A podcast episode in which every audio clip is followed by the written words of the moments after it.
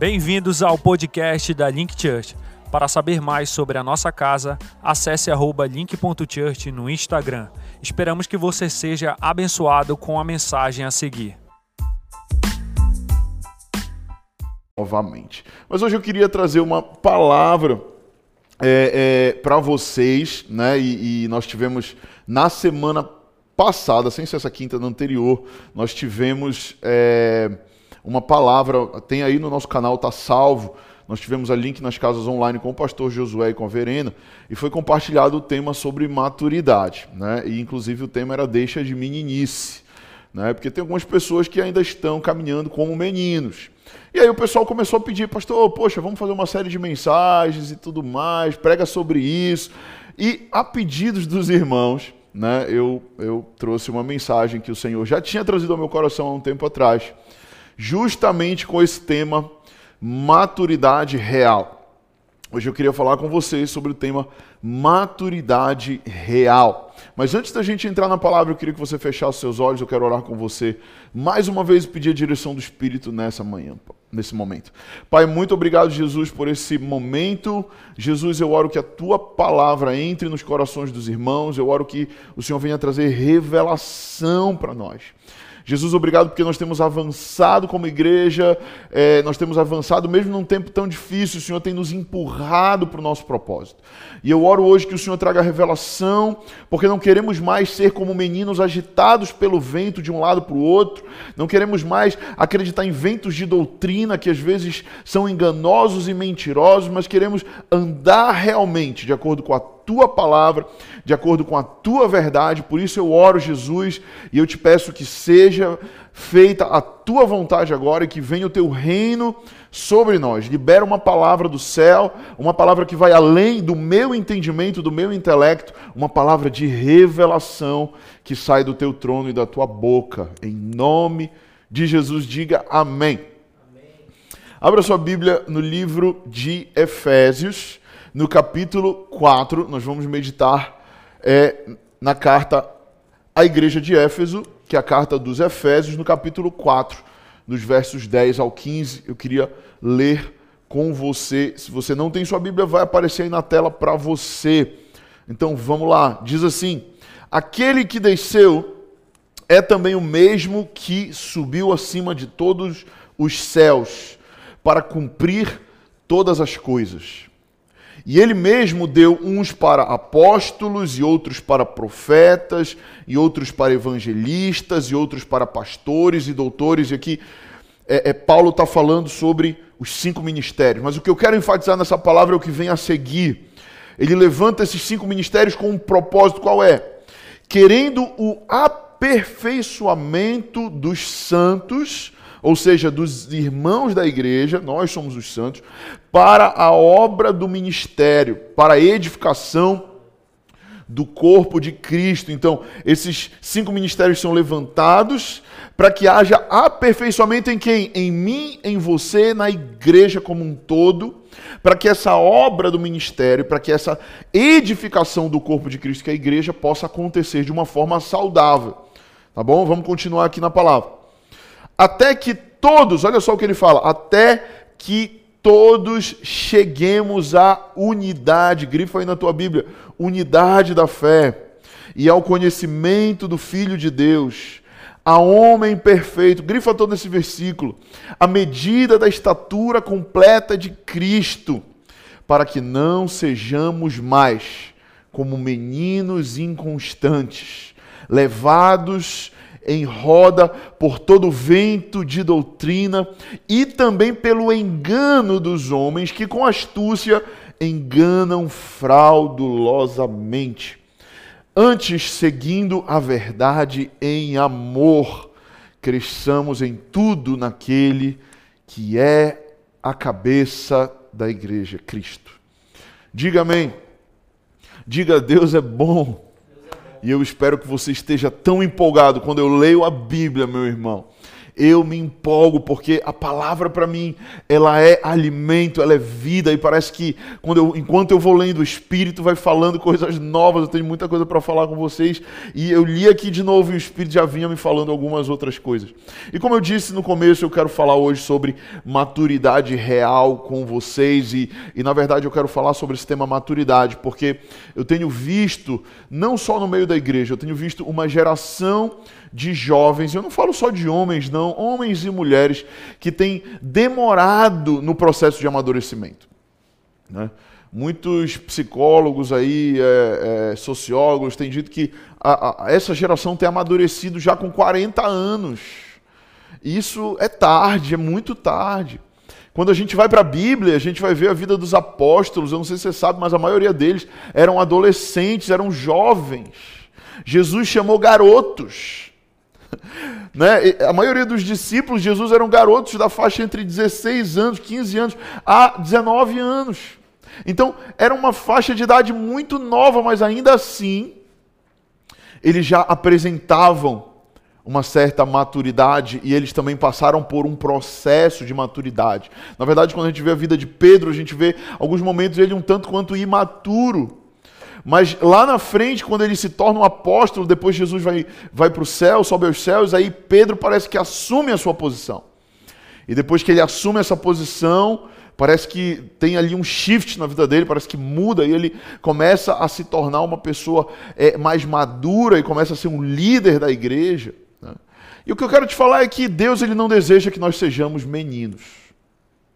Deus ele não deseja que a gente fique para sempre como meninos. Claro, a vida é feita de estações e todo mundo nasce, tem a infância, tem a adolescência e chega a fase adulta. Chega uma hora que nós precisamos nos tornarmos adultos.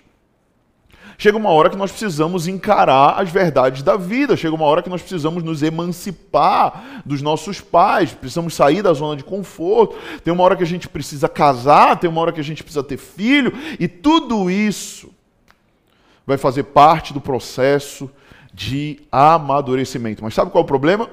O problema é que as pessoas hoje não querem amadurecer, o que elas querem é prazer. E elas estão numa busca pelo prazer por aquilo que faz elas felizes e elas só estão atrás daquilo que faz feliz. E se você vive uma vida que você só está atrás daquilo que te faz feliz, você vai continuar buscando zona de conforto. E enquanto você busca zona de conforto, você não amadurece. A melhor forma de eu e você amadurecermos é nós sairmos da nossa zona de conforto. Eu confesso para os irmãos que todas as vezes que eu começo a entrar numa zona de conforto, todas as vezes que eu começo a entrar num, numa mesmice, eu começo a ficar agoniado. Porque eu já entendi que a vida ela é feita da quebra da zona de conforto. E quanto mais eu saio da, da, minha zona de conforto, mais eu realizo e mais passos de fé eu estou dando. Porque para eu sair da zona de conforto, muitas vezes eu preciso dar passos de fé. E hoje eu queria compartilhar com vocês justamente sobre é, é, esse convite que Jesus faz. Jesus, ele nos convida e ele diz: Olha, venha como você está para mim. Talvez você está hoje imaturo, talvez você está hoje quebrado financeiramente, talvez você está hoje doente, talvez você está hoje é, quebrado emocionalmente. Eu não sei qual é a tua realidade, mas uma coisa eu sei: Jesus ele veio para todos e ele nos faz um convite. Ele diz: Vinde a mim, todos que estão cansados e sobrecarregados. Então Jesus ele diz: Venha para mim, mas eu não vou te deixar do jeito que você está.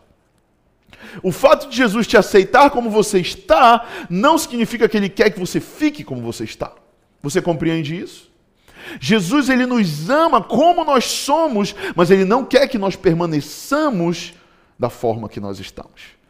Né? E, e aqui no, no, capítulo 3 de João, versículo 3, Jesus tem uma conversa com um cara chamado Nicodemos. E eu amo essa história porque ela realmente toca o meu coração. E nessa conversa de Jesus com Nicodemos, lá no, no capítulo 3 de João, versículo 3, Jesus faz uma, uma, uma determinada citação. Jesus diz: Olha, em verdade, em verdade te digo, que se alguém não nascer de novo, não pode ver o reino de Deus. Se alguém não nascer de novo, não pode ver o reino de Deus. Então, para eu ver o reino de Deus, para eu compreender o reino de Deus, para eu ter revelação do reino no meu espírito, eu preciso nascer de novo. Mas, pastor, como assim? Como é que eu faço para nascer de novo? Talvez você se pergunte como o próprio Nicodemos perguntou. Ele disse: Mas Jesus, eu vou ter então que voltar para o útero da minha mãe para nascer de novo? Né? E é óbvio que isso é impossível. Porque Jesus ele não estava falando de um nascimento natural, ele estava falando de um nascimento espiritual. Porque quando nós nascemos naturalmente, nós nascemos de Adão. Então nós nascemos mortos espiritualmente. Porque Adão pecou e quando Adão peca, ele cria uma barreira entre nós e Deus. Então quando nós nascemos da carne, nós somos carne. Nós somos carnais, nós temos um ímpeto pelo pecado. Mas quando eu nasço de novo, é quando eu estou tendo um nascimento para o Espírito. E aí, mais na frente, Jesus vai falar justamente isso para Nicodemos. Porque Nicodemos fala, ah, então Jesus, eu tenho que voltar lá para o ventre da minha mãe. Jesus praticamente diz, é impossível voltar para o ventre da sua mãe. Não tem como você voltar. E, e, e Jesus mais ou menos está dizendo, olha, eu não estou falando desse tipo de nascimento natural. O que eu estou falando é de um novo nascimento no Espírito espírito. É de um nascimento espiritual. Ontem eu saí para almoçar, foi aniversário da minha irmã. Nós saímos para almoçar com algumas pessoas eu compartilhava com um amigo querido sobre justamente isso, sobre é, é, o meu processo. Eu compartilhei um pouco com ele sobre o meu processo de transformação, de amadurecimento na fé. E foi um processo de muitas dores. Foi um processo de muitas derrotas, foi um processo de muitas dificuldades, e foram justamente essas dores, essas dificuldades que me aproximaram para o Senhor e que me tornaram alguém mais maduro do que eu era antes. Então muitas pessoas estão fugindo da dor, fugindo das dificuldades, fugindo da, é, é, da, da, de, de, de, querem na verdade permanecer na zona de conforto e mal elas sabem que o processo de maturidade é uma quebra da zona de conforto. E aí Jesus diz lá no verso 5 para Nicodemos, ele faz uma citação muito interessante. Ele diz assim: "Em verdade, em verdade te digo, quem não nascer da água e do espírito não pode entrar no reino de Deus. Então, lá no verso anterior, no verso 3, ele diz: Olha, se alguém não nascer de novo, não pode ver o reino, mas agora ele está falando não pode entrar no reino. Então você só tem como ver o reino se você nascer de novo. Mas agora ele está dizendo que para nós entrarmos no reino, e, e, entrar é mais profundo do que ver, eu posso ver alguma coisa, e ver é legal, mas, por exemplo, eu posso ir para uma, uma, um sítio e eu estou ali vendo uma piscina muito bonita, azul, uma cachoeira caindo na piscina, e é muito legal ver a piscina, mas melhor ainda é eu entrar na piscina. E Jesus está falando justamente aqui de duas etapas. Ele está falando: olha, você precisa ver o reino, mas você também precisa entrar no reino. e o entrar no reino é necessário duas coisas, e uma delas vai depender de você, e a outra vai depender do Senhor. A primeira que ele diz aqui no verso 5 é: Em verdade, verdade te digo que quem não nascer da água. O que é nascer da água? Nascer da água é eu tomar uma decisão pública de entregar a minha vida a Jesus e ir ao batismo nas águas. Jesus, aos 30 anos, se batizou para deixar um exemplo para nós. Jesus não foi batizado quando ele era bebê. Jesus foi batizado aos 30 anos de idade no Rio Jordão por João Batista. E quando ele é batizado, a Bíblia diz que os céus se abrem, uma voz vem e diz: Este é meu filho amado em quem eu tenho prazer. E o fato é que Jesus ele está nos fazendo um convite que se nós queremos entrar no reino, que Ele é o Senhor desse reino, Ele está falando se vocês querem entrar nesse reino, vocês precisam fazer a mesma coisa que eu fiz eu me batizei nas águas. Então é necessário que você venha nascer da água. E esse nascer da água é o batismo. É o batismo nas águas. Eu estou orando ao Senhor para que nós tenhamos a oportunidade de, muito em breve, como igreja, podermos fazer mais um batismo nas águas, porque eu creio que muitos, muitos irmãos vão se. É, é, vão entrar para essa nova experiência de vida, esse novo tempo que é o batismo. E ele continua e ele diz: para que nós possamos entrar no reino de Deus, é necessário eu, eu é, é, descer as águas, mas também eu nascer do Espírito. E o nascer do Espírito, claro, também faz parte da minha busca, mas é um derramar de glória, de poder do Senhor sobre as nossas vidas. O nascer do Espírito fala de um batismo de fogo. O nascer do Espírito fala de uma experiência sobrenatural com o Senhor. O nascer do, do Espírito fala de eu ter agora o meu espírito ativado. E quando eu creio em Jesus, quando eu entrego a minha vida a Jesus, quando eu me batizo nas águas, então o meu espírito é avivado. Foi justamente isso que aconteceu com Jesus de uma forma simbólica. Aos 30 anos, Jesus ele entra nas águas. O que, que acontece? O céu abre, vem a voz, mas também a Bíblia diz que desce uma pomba. E quando aquela pomba desce, ela está significando exatamente o batismo no Espírito, que é o que Jesus está dizendo que a gente precisa viver também. Então, no texto que nós lemos inicialmente, vamos voltar agora para Efésios. Volta aí na tua Bíblia, dá um rewind aí, dá um. Volta aí e vamos para o verso 13 do texto que nós lemos. Paulo está dizendo que nós precisamos, todos, ele diz assim, até que todos cheguemos à unidade da fé e ao conhecimento do Filho de Deus, a homem perfeito, à medida da estatura completa de Cristo. Aqui ele está citando quatro coisas que nós também precisamos buscar nesse processo de maturidade. A primeira é a unidade da fé. Muita gente não entende isso. Anote aí na sua Bíblia, grife aí, como eu falei, a unidade da fé. Nós precisamos ter uma comunidade onde nós estamos unidos em fé naquela comunidade. Isso gera maturidade. Muitas pessoas acham que frequentar o culto de domingo vai gerar maturidade. Não vai. O que vai gerar maturidade na sua vida é você se relacionar com pessoas na sua comunidade de fé. Eu não sei se você é da Link Church, se você é da Link Church, é aqui na Link Church, se você é de outra igreja, é em outra igreja, mas o fato é que a Bíblia diz que o ferro afia o ferro.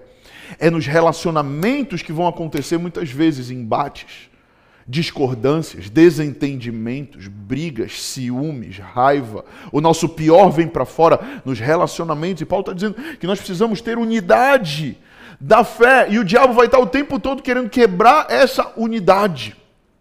O diabo vai estar o tempo todo soprando no seu ouvido: ah, não precisa estar na igreja, não. Olha, não precisa se relacionar. Olha, não, não precisa fazer parte de um grupo pequeno, não precisa fazer parte de uma link das casas, não. Fica só no culto, fica só nessa. Mas a, a verdade é que para que nós amadureçamos, nós precisamos estar em unidade. E unidade fala estar unidos aos irmãos, unidos uns com os outros. Paulo vai além, ele fala, orem uns pelos outros. Paulo ele vai além, ele fala, sujeitem-se uns aos outros. Sabe o que é se sujeitar? É eu me colocar como um servo do outro. É eu me colocar como alguém que está aqui para aprender em humildade, que está disposto a, a, colocar a sua vida em favor dos outros.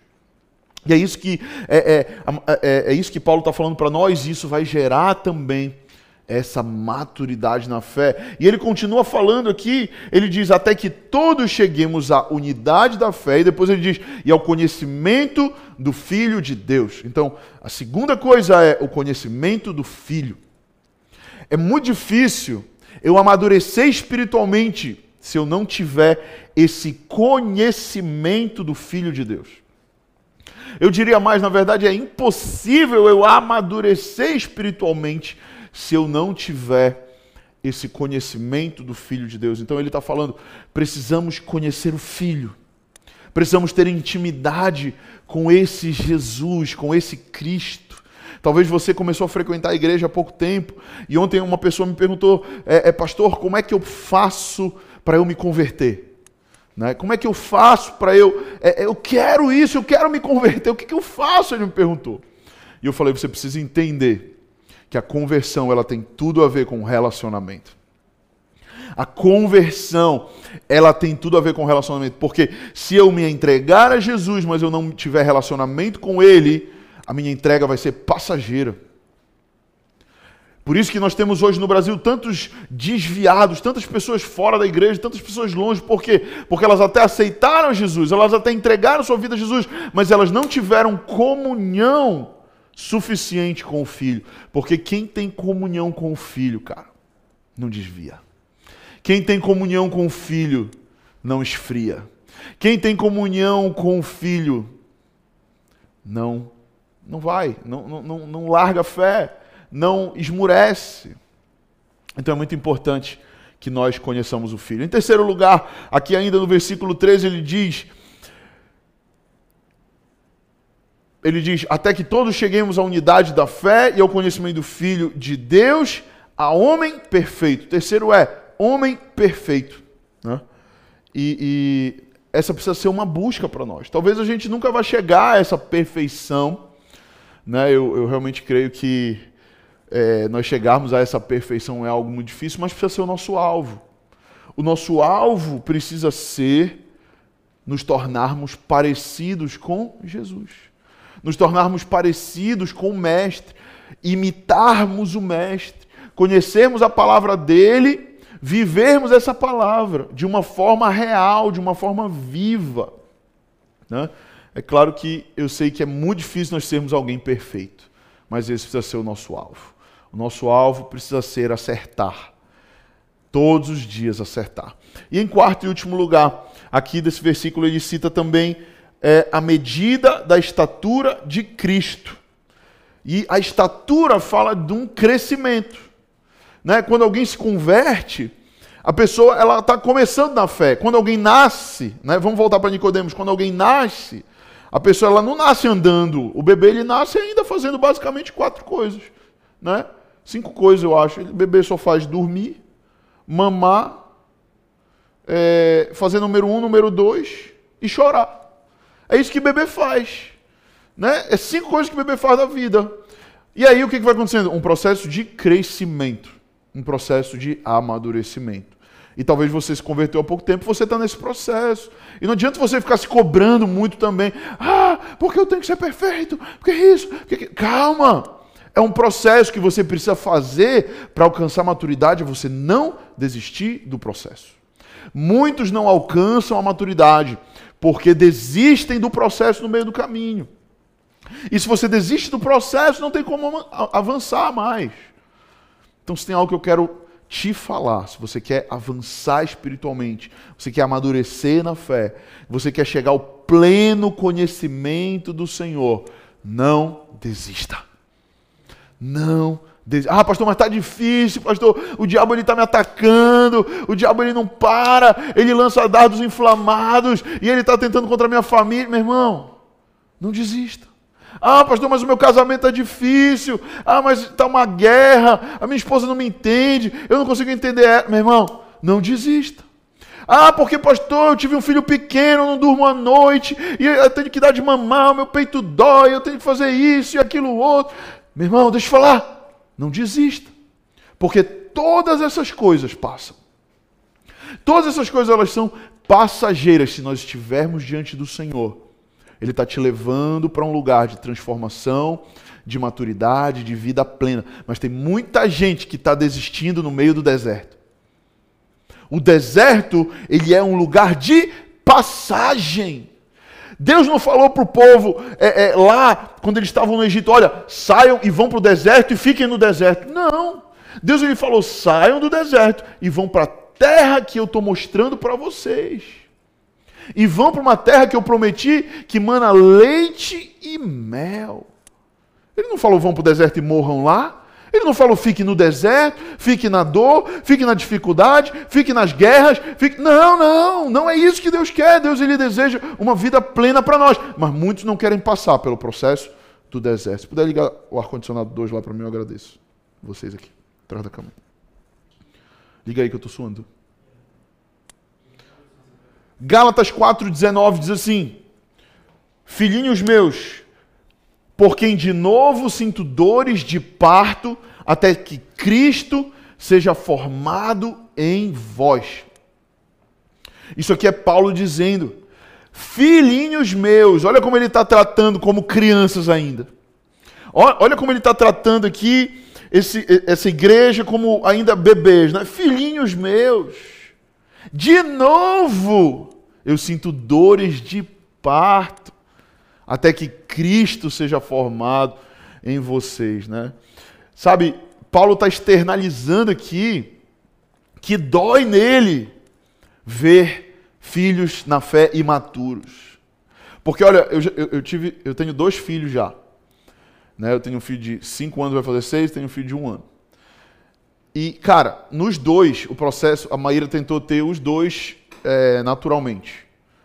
No primeiro, ela ficou 12 horas de trabalho de parto. 12 horas sentindo dor.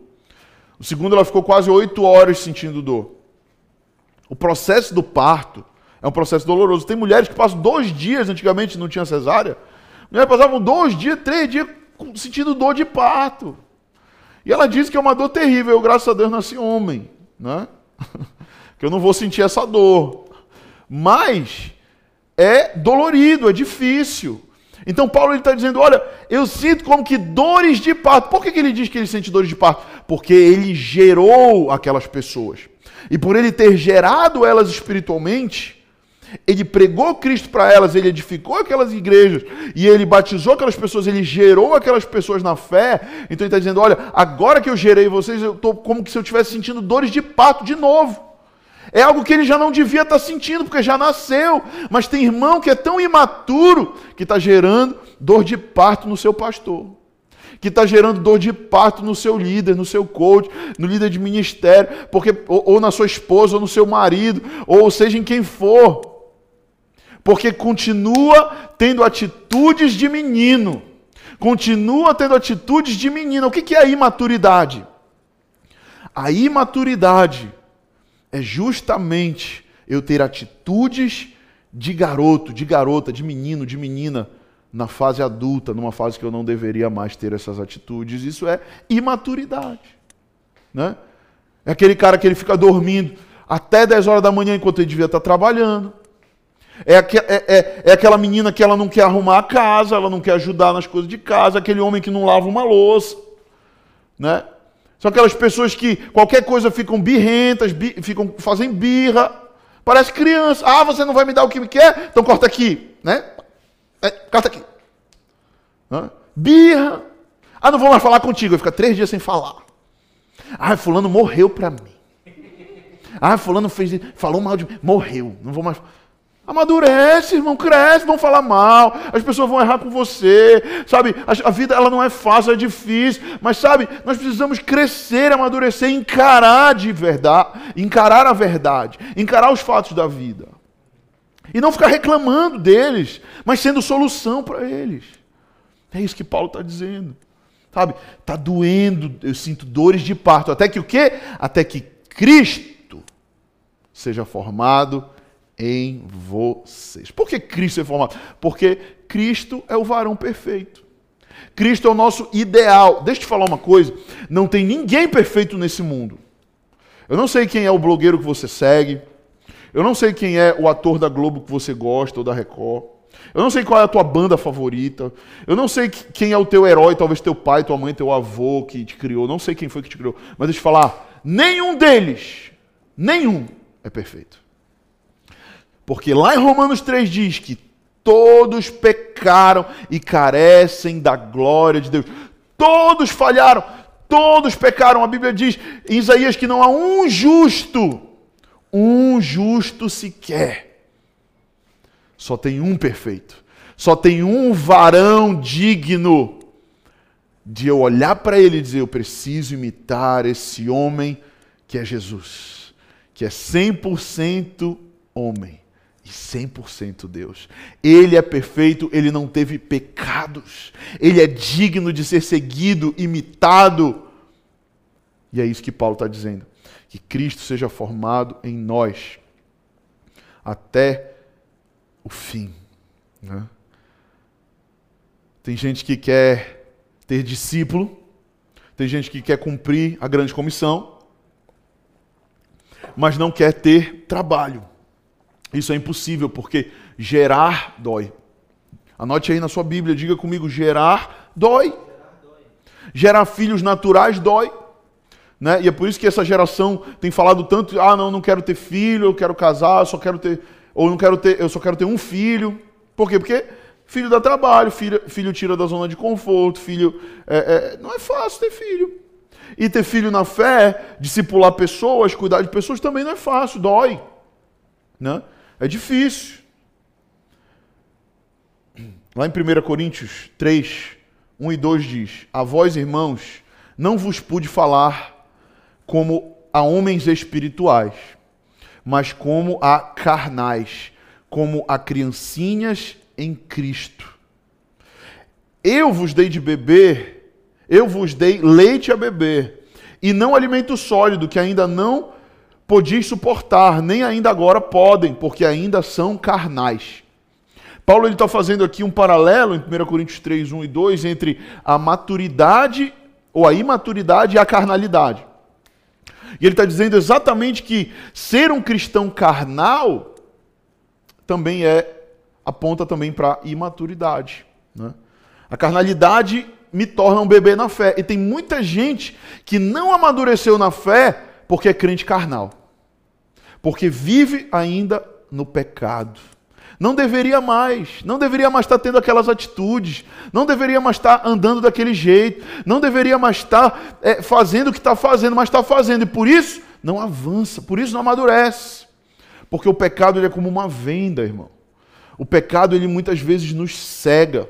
O pecado muitas vezes ele, ele nos faz ficar igual aquele hamsterzinho correndo naquela bolinha lá de noite, a noite inteira correndo lá. Sabe? Então, se nós queremos amadurecer, nós precisamos ter uma vida de santidade, precisamos buscar a santidade, precisamos buscar ser santos como Ele é santo, sermos é, é, pessoas que odeiam o pecado. Um dia desse, eu, eu falei, é, eu falei lá em casa alguma coisa mais ou menos assim, é, eu odeio tal coisa. Aí o Noah virou para mim e falou: Pai, não pode falar a palavra odeio. Eu falei: Não, filho, pode, pode sim. E eu expliquei para ele que eu odeio a mentira, porque Deus odeia a mentira. Eu odeio a, a inveja, porque Deus também odeia a inveja. Sabe, eu odeio é, o roubo, porque Deus odeia o roubo. Porque para Deus ser um, porque para Deus ser um ser santo, ele precisa odiar o pecado. Deus, ele é 100% santo e o caráter dele é santo e por isso ele odeia o pecado. Ele não odeia o pecador. A Bíblia diz que ele ama o pecador, mas ele odeia o pecado. Ele ama a nossa pessoa, mas ele não aprova tudo que a gente faz. Quando você está pecando, ele não está batendo palma falando, é isso aí, meu filho, porque eu te amo, pode fazer. Não. Ele corrige, ele, ele, ele exorta, ele, ele fala o que tem que ser falado, porque ele é um Deus que ama e ele quer nos tirar daquele lugar. Ele não quer que a gente fique caminhando naquele lugar de pecado, ele quer nos tirar de lá. E ser um cristão carnal aponta justamente, muitas vezes, para essa falta de maturidade. Maturidade. E eu não tenho mais muito tempo, mas eu queria compartilhar com vocês sobre o que a Bíblia diz. Existem dois tipos de filhos. A Bíblia ela menciona dois tipos de filhos, né? E a revelação de que nós somos filhos de Deus e que nós recebemos o Espírito Santo, né? e por isso nós devemos ser santos, como eu estou falando, é um fator primordial para que nós sejamos maduros na fé. Tá bom? Na maior parte da Bíblia, ou na maior parte do Novo Testamento, a palavra filho, que é usada, ela vem de duas palavras gregas. Se você puder anotar aí, vai aparecer aí na tela para você. A primeira é teknon, tá bom? Que significa exatamente filho por nascimento. E a segunda, eu vou já entrar, eu vou primeiro falar sobre tecno, tá? Não é tecno, né? não é tecno aquela música que a gente dançava quando tinha 15 anos, né? o pessoal dançava assim, uh, né? mais ou menos assim. Não é isso, não é tecno, que tinha as sete melhores Jovem Pan e tal, na minha época de adolescente. não é tecno, é tecnon, tá? Eu lembro quando o Noah nasceu, e eu vou exemplificar para vocês justamente o que significa Tecnon, ou Tecnon, que é um filho nascido, é um filho que ele tem a semelhança por nascimento. Né? Quando Noah nasceu, meu primeiro filho, muitas pessoas foram até a maternidade né, para ver o Noah. E aí, quando você olha aquele monte de bebê assim um do lado do outro, é, eles são todos iguais. Né? É tudo cara de joelho, como o pessoal fala. Não é? é tudo muito parecido. Então, as pessoas elas iam na maternidade, elas não conseguiam distinguir o Noah pela sua fisionomia. Nem pela sua personalidade. Porque bebê não tem personalidade ainda. Como eu falei para você, bebê só faz algumas poucas coisas. Então, não conseguia se identificar. O Noah só poderia ser reconhecido como meu filho porque na sua prancheta de nascimento tinha lá escrito o nome dele, Noah, e o sobrenome, Ledo, que é o sobrenome do pai dele. Então, Tecnon significa justamente filho por nascimento. Algumas pessoas aqui podem ter entregue a vida a Jesus. Talvez você entregou sua vida a Jesus. Né? E isso significa que a partir de agora você é filho de Deus. Mas você é filho tecno. Você é um filho meramente por nascimento, não desmerecendo isso, isso é muito bom. Mas o plano de Deus não é que você fique somente sendo um filho por nascimento. Né? Algumas pessoas nasceram de novo, entregaram sua vida a Jesus e agora são tecnon, filhos por nascimento. A gente vai encontrar a palavra tecnon também em Romanos 8 nos versículos 15 e 16, essa passagem, ela vai, é, ela diz que por causa do espírito de adoção que nós recebemos, né, o próprio Espírito testifica com o nosso espírito que somos filhos, aí é tecnon, de Deus, no qual podemos clamar Abba Pai, que é paizinho, né? A tradução do Abba Pai é paizinho, é como que um bebê ou que um, uma criança chama o pai, né? Paizinho. Eu, eu chego com meu pai hoje, eu tenho 35 anos, 34 anos, vou fazer 35 ainda. 34 anos, eu não chego com meu pai, oi paizinho e tal. Acho que é meio estranho, cara. Eu chamo, oi pai, tudo bem? E aí, paizão? No máximo um paizão, né? Mas o Noah, ele vem, oi paizinho. Né? É, é uma forma carinhosa de chamar Abba Pai. E quem é Tecnon, né? Filho por nascimento, chama paizinho, amém, legal.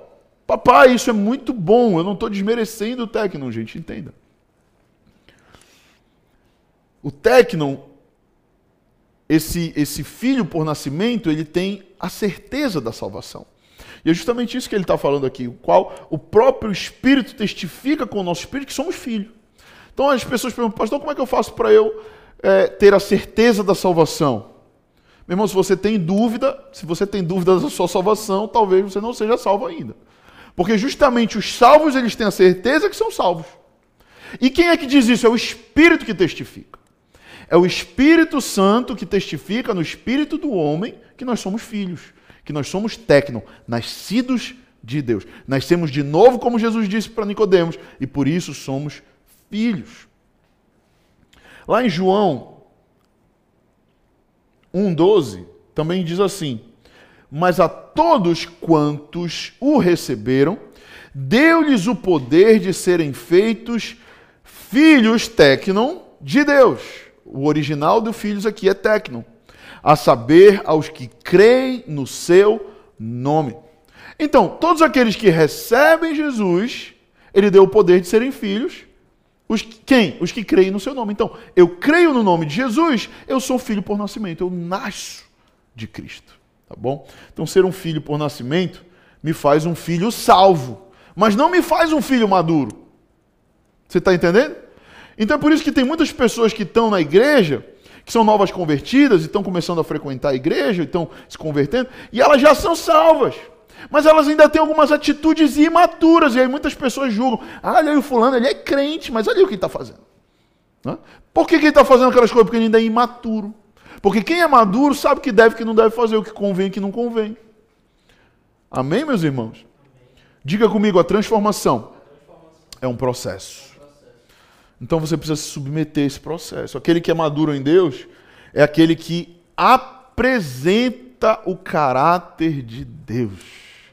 Então nós vamos conhecer a maturidade de uma pessoa quando ela se parece com Jesus. Eu não sei se você já teve oportunidade, mas eu tenho um discipulador, eu tenho uma pessoa que eu, que eu admiro bastante, que quando eu olho para ele, eu vejo Jesus nele, sabe? Tem uma pessoa que eu olho, cara, esse cara ele tem, ele, ele parece que ele estava com Jesus agora, ele está muito parecido com Jesus, a forma dele falar, é, a forma dele abraçar e tudo, né? É, o poder que emana, a autoridade que emana das palavras dele, a sabedoria que vem dele. Parece que o cara está com Jesus o tempo todo, e é isso. E é isso. Porque ele não só é um tecno, mas agora ele também é um uios, ou uios. E essa é a segunda palavra grega que eu queria ensinar para você hoje. E uios é aquele que apresenta o caráter do Pai. Esse é o uios. Você ser usado por Deus não significa que Deus aprova tudo que você faz. Né? Tem muitas pessoas que são usadas por Deus e muitas vezes tem tecnon, ou seja, filhos que são meramente pelo nascimento, que são usados por Deus porque já têm dons porque já nasceram de novo, mas ainda são imaturos e às vezes não sabem usar o dom direito. Às vezes fazem besteira, como um garoto. Né? Agora que o Noah já está mais velho, né, já está maior, muitas vezes as pessoas comentam: Nossa, como ele é a cara do pai, né? A Maíra sempre fala: Meu Deus, ele é a tua cópia. Né? Eu não sei se ela fala isso feliz ou triste. Né? ele é a tua cópia e tal, ele fala parecido com você, né? Ele, ele faz muitas coisas parecidas com você, né? Então, o Noah está nesse processo de amadurecimento e agora, com essa idade, a gente já consegue ver um pouco, um pouco das características do pai nele, mas ele ainda não é maduro, né? Só vamos realmente ver o Noah com um caráter forjado quando o Noah já tiver numa idade que eu vou enviá-lo. Porque eu entendo que os meus filhos eles estão numa preparação. Estão num treinamento para o dia o que serem enviados para o mundo, para as nações, para onde Deus quiser enviá-los. Né? Então, o Noah está nesse processo. E é exatamente isso que acontece conosco quando nós nos converter, quando nós nos convertemos nós somos caracterizados como filhos de Deus porque temos o nome dele. Porque agora nascemos de novo, porque agora o Espírito testifica no nosso espírito. Né? Através desse novo nascimento, passamos a ter o sobrenome do Senhor, passamos a ter acesso à herança, porém apenas a obediência, apenas a entrega, apenas a renúncia vai de fato gerar maturidade e vai de fato nos levar a sermos parecidos com o Pai. Né? Nesse processo de maturidade cristã, precisamos aprender a obedecer, anote aí. Precisamos aprender a entregar tudo nas mãos do Senhor. E precisamos entender o que é de fato renúncia. Não existe como nós vivemos um cristianismo maduro se nós não tivermos essas palavras vivas na nossa vida. Então, meus irmãos, para nós encerrarmos essa palavra de hoje, eu queria dizer para você que essa palavra grega, de, de forma simplificada, tecno significa filhos de nascimento, ainda imaturos. E a palavra uios significa para descrever os filhos maduros. E lá em Romanos 8, 14, aí vem o versículo bíblico de uios, Lá em Romanos 8,14 diz: Pois todos os que são guiados pelo Espírito de Deus são filhos uios de Deus.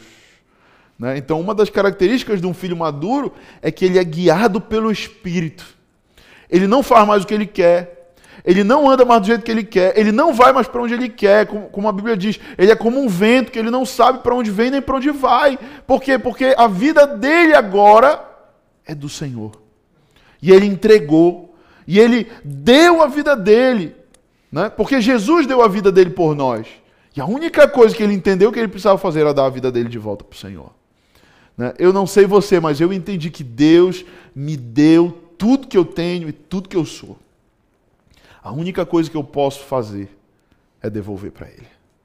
A única coisa que eu posso fazer é devolver o ar que eu respiro, o cérebro que eu tenho, a família que ele me concedeu, é dar de volta para ele. Sabe? E eu entendo que é isso que Paulo está dizendo aqui em Romanos 8, 14. Pois todos que são guiados pelo Espírito de Deus são filhos uiós, filhos maduros de Deus. Eles não andam mais pelas suas emoções, eles não andam mais pelo seu raciocínio lógico, eles andam agora pelo guiar do Espírito. E só anda pelo guiar do Espírito quem é maduro. Porque quem é imaturo, o Espírito sopra. Filho, não vai para aquele lugar, mas ele vai, porque ele é imaturo, ele é desobediente. Deus fala, filho, não faça, ele faz, porque, porque, ele, porque ele é imaturo. Mas quem é maduro, o, o Espírito sopra, não faça. Ele fala, amém, Senhor, não vou fazer. Filho, não vai, eu não vou. Filho, agora vai, agora eu vou. Faz sentido isso para vocês, meus irmãos? E eu queria encerrar, eu sei que eu já falei isso mais de uma vez, mas é, é, é de praxe. E eu queria encerrar falando para você algumas características de pessoas maduras, para a gente encerrar. Pessoas maduras reconhecem suas falhas e suas limitações. Elas reconhecem que erram, elas reconhecem que são limitadas, que só conseguem ir até certo ponto. Elas não tentam ser super-homens. Né? São pessoas que sabem que não são perfeitas, mas encaram seus problemas de frente e procuram melhorar a cada dia. Outra característica de pessoas maduras é que elas assumem a responsabilidade pelos seus erros. Né? Eles assumem a responsabilidade. A pessoa madura ela não fica procurando culpados. Né? Ela não fica dizendo, ah, não, foi o fulano, foi o Beltrano, não, foi isso, foi aquilo. Não, ele assume, ele fala, não, eu errei. Eu vacilei, eu pequei, agora eu vou sofrer as consequências do meu erro. E eu vou encarar, eu vou vencer. E daqui em diante eu vou consertar isso. Né? Isso é uma característica da pessoa madura na fé. Outra característica são pessoas que sabem o que precisam fazer e fazem mesmo sem vontade. Né? O imaturo, ele. Ah, eu não estou com vontade hoje de estudar. Aí ele não estuda, porque ele não está com vontade. Isso é traço de maturidade. O maduro, ele acorda e fala, não estou com vontade de estudar hoje, mas eu vou estudar porque eu tenho que estudar. Porque eu entendi que é preciso. Porque eu preciso que é necessário. Porque eu entendi que é necessário. Faz sentido, gente, para vocês? Lá em Provérbios 19, 15, é muito bacana. Diz assim: a preguiça leva ao sono profundo, e o preguiçoso passa fome. Então a preguiça leva ao sono profundo, o preguiçoso passa fome. Muitas vezes tem gente que está com preguiça de trabalhar, de estudar, de ler, de conhecer. Sabe, deixa eu te falar uma coisa. Talvez a ferramenta mais incrível que Deus te deu foi o teu cérebro, cara. Quanto tempo você gasta do seu dia investindo em conhecimento? Precisamos vencer a preguiça. Porque às vezes é mais fácil assistir um filme do que ler um livro. Às vezes é mais fácil assistir uma série do que abrir a Bíblia. É melhor rolar o celular do que estar é, é, tá investindo em si mesmo. Pessoas maduras também compartilham suas vitórias. Né? Pessoas imaturas geralmente querem a vitória só para si. Mas o maduro ele compartilha. Saiba compartilhar suas vitórias com aqueles que te ajudaram a você chegar onde você chegou. Ninguém cresce sozinho nesse processo, pessoas vão ajudar você a crescer. Mas quando você alcançar um objetivo, compartilhe a vitória. Compartilhe com aqueles que estavam passando é, é, um momento de dor com você. Eu nunca me esqueço. Uma vez que eu, eu, eu trabalhava com um cara famoso e, e e esse cara ele começou a, a, Ele não era famoso, ele começou a ficar famoso, começou a, a prosperar muito. E ele namorava com uma, uma menina desde a época do colégio. E eu me lembro uma vez que eu fui lá na casa dele. E ele falou assim para mim: hoje a gente vai sair para jantar. A gente vai para um restaurante top aqui da cidade. Eu falei: é mesmo, que legal, cara. Poxa, aproveita. Ele falou: é. Aí ele falou a seguinte frase: é. E eu vou levar ela. Ela roeu o osso comigo, agora ela vai comer o filé. Né? eu nunca me esqueço disso. Né? Ele estava o quê? Compartilhando a vitória dele. Né? Porque tem pessoas que, quando alcançam a vitória, parece que esquecem quem ajudou. Já viu aquela pessoa que ela tem problema de obesidade, aí ela, faz, aí ela namora com uma pessoa, ela faz uma bariátrica que emagrece, ela larga o namorado. Né? Já viu isso? Eu já vi. Já viu aquela pessoa que ela, ela tem um, um problema, é, é, ela, tá, ela não tem onde cair morto, não tem dinheiro para nada, tem dinheiro para ir na esquina, aí prospera um pouquinho, deixa os amigos, aí já muda de amizade, agora já quer andar com os ricos, com os famosos e tal, porque agora ele prosperou. Sabe? Aprenda a compartilhar suas vitórias com aqueles que estavam com você lá atrás, com aqueles que te ajudaram a chegar onde você chegou. Amém, meus irmãos? Outra Outra chave que eu queria entregar para você aqui antes da gente encerrar, outra característica de pessoas maduras, né? Pessoas maduras têm equilíbrio emocional, né? Pessoas maduras sabem lidar com as suas emoções. Eles controlam a sua raiva. Eles sabem lidar com a ira. Porque irá, meu irmão, Jesus irou. Jesus, a Bíblia diz que ele saiu derrubando mesa no templo. A Bíblia diz, salvo engano, foi em Lucas ou em Marcos, não lembro qual foi dos dois que usa o termo, ele fez um chicotezinho e saiu batendo, meu irmão. De irado, derrubando mesa, falando, vocês transformaram a casa do meu pai numa casa de mercenários. Né? E quantos hoje a gente vê fazendo isso também? Né? Jesus chateia com isso, Jesus odeia isso. Né? E aí a maturidade justamente ela vai gerar esse equilíbrio emocional. É por isso que Paulo também vai dizer, olha, irai-vos, porém não pequeis. Eu posso mirar, eu posso me chatear, mas o que eu vou fazer com a minha ira? Como é que eu vou lidar com a minha ira? Né? Jesus ele derrubou mesmo, mas a Bíblia não diz que ele bateu em ninguém. Ele não bateu em ninguém, ele derrubou mesmo, e ele tinha autoridade para isso, porque ele era um rabi, ele era um mestre. Ele estava ali naquele, naquele ambiente onde a autoridade era dele. Entendeu? Outra característica de quem é maduro, controla a língua. Meu irmão, isso é chave. Porque o povo imaturo para ficar fofocando a vida dos outros. E aí fala, e tu viu a fulana e não sei o que, e tu viu o Beltrano, que ele comprou um carro não sei o que, e tu viu o outro, eu acho que ele tá roubando, e tu viu não sei quem, que tropeçou, que não sei, caiu no pecado, tu viu o fulano tava bebendo. Meu irmão, te preocupa com a tua vida. Isso é imaturidade. Lá em Tiago 3,10 diz: de uma mesma boca procede bênção e maldição. Meus irmãos, não convém que isso faça assim com vocês. Não convém que da tua boca saia bênção e maldição. Ou a tua boca vai ser um canal de bênção, ou a tua boca vai ser um canal de maldição. Qual você escolhe? Os imaturos ficam maldição para cá e maldição para lá e lançam uma e aí lançam veneno para cá e lançam veneno para lá. E aí, rapaz, é uma mentira. Sabe? Estão recebendo? Está fazendo sentido para vocês? Comenta aí no chat comigo. Eu já vou encerrar, já vou orar por você. Mas está fazendo sentido essa palavra? Comenta aí. Pessoas maduras também não acreditam em tudo que ouvem. Né? Pessoas maduras têm opinião formada acerca das coisas e sabem filtrar o que ouvem, não sendo influenciadas por tudo. E é por isso que Paulo falou, né? Não andem mais como meninos é, é, jogados como um vento de um lado para o outro, enganados por ventos de doutrina. Né? Porque o imaturo ele acredita em qualquer vento de doutrina. Levanta um pastor pregador na internet aí falando heresia. Ai, o cara é bacana.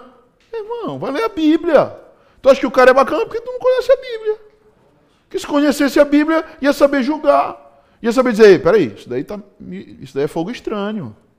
Isso aí tá, tá fedendo, não é? Não. Mas eu só tenho como julgar eu só tenho como avaliar se eu for maduro, se eu conhecer a Cristo, se eu conhecer a palavra. Amém? Vamos lá para a gente encerrar. É, pessoas maduras são aptas para aprender. Elas estão o tempo todo buscando aprendizado. Elas estão buscando crescimento, até com seus próprios erros. Elas reconhecem que não sabem tudo e que cada pessoa ao seu redor pode ser um agente de ensino para elas. Você sabia que de vez em quando eu chego com a minha funcionária lá em casa e pergunto: o que, você está pregando lá na sua igreja? Porque ela é uma missionária, ela prega a palavra. Né? E não é porque ela é minha funcionária que eu não tenho nada para aprender com ela. Vira e mexe e fala: irmã, ora por mim, ora pela nossa família. Né? Ela, e eu, eu creio que ela é um agente de, de oração uma, levantada por Deus na minha casa. Né? Então, pessoas maduras elas estão aptas a aprender com quem for.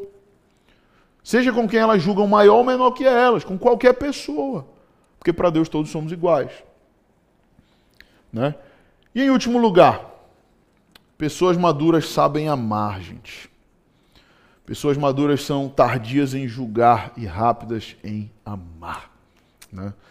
E Jesus disse que nós precisamos amar a Deus sobre todas as coisas e amar o nosso próximo como a nós mesmos. Então, precisamos saber amar. Amém, meus irmãos? E para concluir, eu realmente espero que Deus nos leve a essa maturidade cristã. E eu queria encerrar te falando: não desista, porque só não amadurece quem desiste. Né? Quem continua na fé, amadurece. E eu tenho certeza que o Senhor está te levando ao amadurecimento, ao crescimento. Né? Continue aprendendo de Deus, continue ouvindo a palavra, porque a fé vem pelo ouvir e ouvir a palavra de Deus. Vamos orar? Feche seus olhos. Queria agradecer por essa palavra hoje de ensino. Jesus, obrigado por essa palavra. Jesus, eu oro por cada família que nos assiste online, por cada pessoa. Eu oro, Jesus, nos leva a esse tempo novo de maturidade na fé. Eu sei que o Senhor me disse que a Link talvez não fosse a maior igreja da cidade, mas seria uma igreja influente e que seria madura. E eu oro no nome de Jesus. Continua nos levando a essa maturidade, a esse crescimento espiritual e pessoal. Jesus, queremos ser varões como tu és, a tua estatura. Nosso alvo é Cristo. E eu entrego hoje a minha vida, a minha família e cada irmão que nos assistiu